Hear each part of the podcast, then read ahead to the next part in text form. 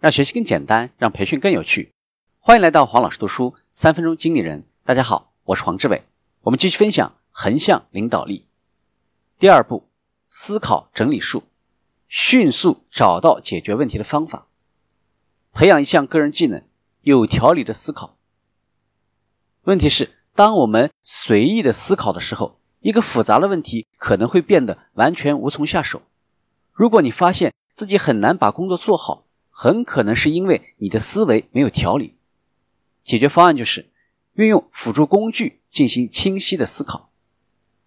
比如说，系统思维框架，饼图，取出一张纸，分成上下两部分，上半部分是关于原因和总体方法的概念性思考，下半部分是关于实际问题的思考。再将这张图左右分开。左边是关于过去的思考，右边是关于未来的思考。我们得到了四个类别：数据、分析、方向和下一步。首先，我们看第一个数据，寻找制定决策所需要的信息。第二个分析，你应该静下心来寻找原因，而不是立即对眼前的问题做出反应。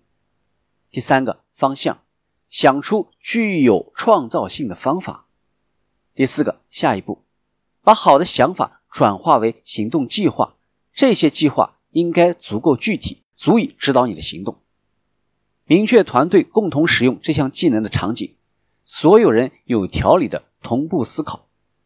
问题：人越多，无组织思考的危害越严重。